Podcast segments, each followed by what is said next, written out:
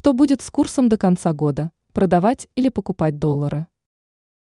До конца года курс доллара к российскому рублю будет снижаться, однако после Нового года может пойти вверх.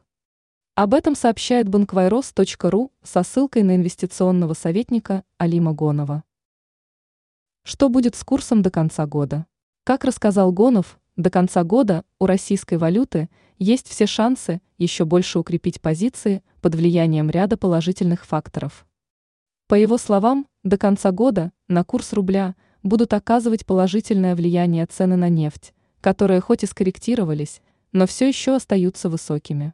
Указ президента РФ Владимира Путина об обязательной продаже экспортерами валютной выручки и повышении Центральным банком РФ ключевой ставки.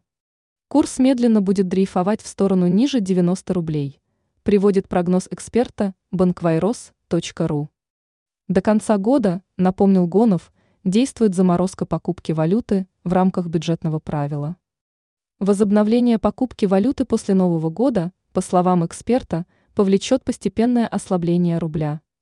Отвечая на вопрос, продавать или покупать сейчас доллары, Гонов посоветовал не заниматься валютными спекуляциями. Попытки спекулировать на валюте в абсолютном большинстве случаев приводят к потерям, предупредил эксперт.